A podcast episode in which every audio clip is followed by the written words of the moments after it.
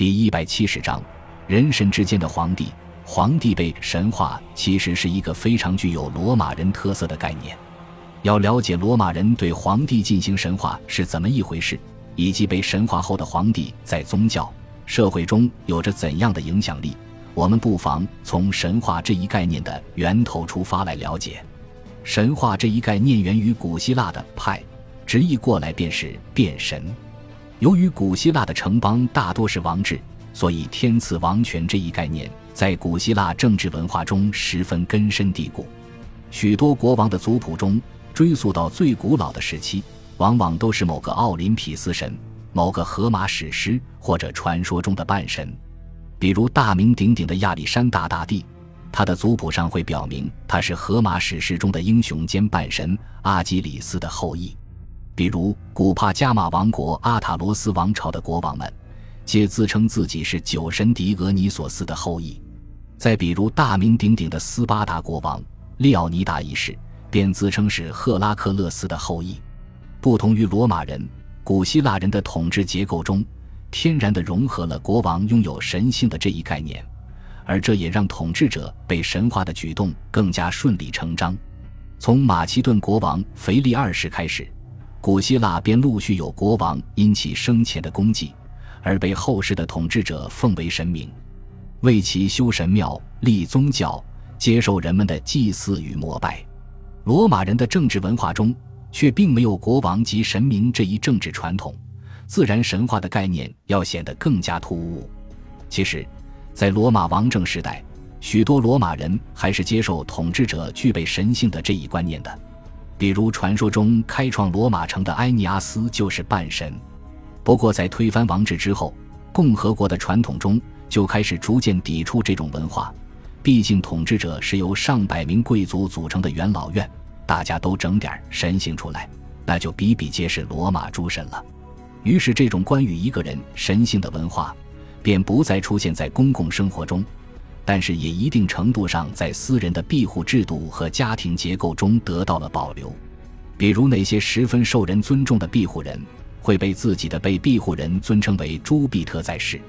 比如许多子女为了尊重自己死去的道德高尚的父母，会把父母们尊为 Deus Parents，即神父母。而这一把父母神话的文化，反而成了罗马人神话的根据。凯撒是第一个被公开神话的罗马人，而乌大维神话凯撒的行为，则可以理解为儿子对死去父母的最高尊重。不过，由于公开神话太过于违背传统，所以就连屋大维也不得不通过元老院这个最高统治机构来投票决定。这也就奠定了元首之早期神话皇帝的流程基础。屋大维死后，提比略为了尊重父亲，也跟元老院申请了将屋大维神化。于是，神话的这一行为，也正式成为了罗马人对于那些建立丰功伟业的统治者的一种尊重。然而，只是尊重，绝非崇拜。虽然有不少罗马史料都曾尊称凯撒与乌大维等人为神，不过在大部分语境之下，他们与凡人无异。这也就意味着，对于罗马人来说，所谓的神话皇帝是对先皇的一种尊重，是元老院对皇帝作为的一种肯定。那些为神话皇帝所建筑的神庙、宗教祭祀等行为。其表忠心的成分要大于宗教信仰。不过，罗马帝国内却不仅仅有罗马人，还有希腊人、小亚细亚人、埃及人、西班牙人、高卢人、日耳曼人、叙利亚人、不列颠人等。而罗马人只是诸多民族中人数最多的，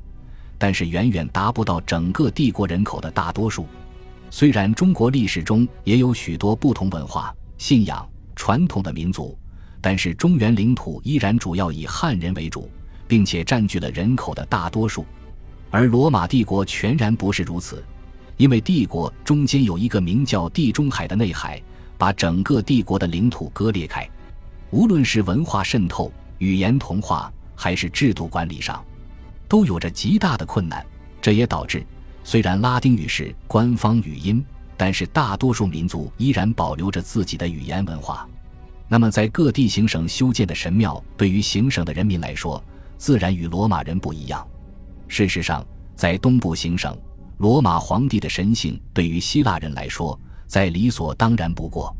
他们认同这种统治者神话的文化，自然在东部各地的神庙中把皇帝当做一个半神来对待。而对于日耳曼人和高卢人来说，由于文化差异太大，他们对于皇帝为神的认知几乎没有什么深刻的概念，所以建立神庙、组织庆典、行使祭祀等行为的频率远远低于东部行省。或许这也是为什么罗马帝国的西欧地区以及多瑙河地区是孕育篡位者的温床，如温德克斯、加尔巴、奥托、维特里乌斯、西维利斯、萨图尼努斯、图拉真等人。皆出自这些所谓的蛮人行省，一言以蔽之，罗马的皇帝是介于凡人与神之间的存在，而复杂的地方在于，在凡人与神的人神光谱上，在帝国不同的地区，皇帝会处在完全不同的位置。对于罗马人来说，皇帝无疑是更贴近凡人的；而对于古希腊人来说，则更具备神性，介于人与神的正中间。至于对于自古便把统治者奉为活神的埃及来说，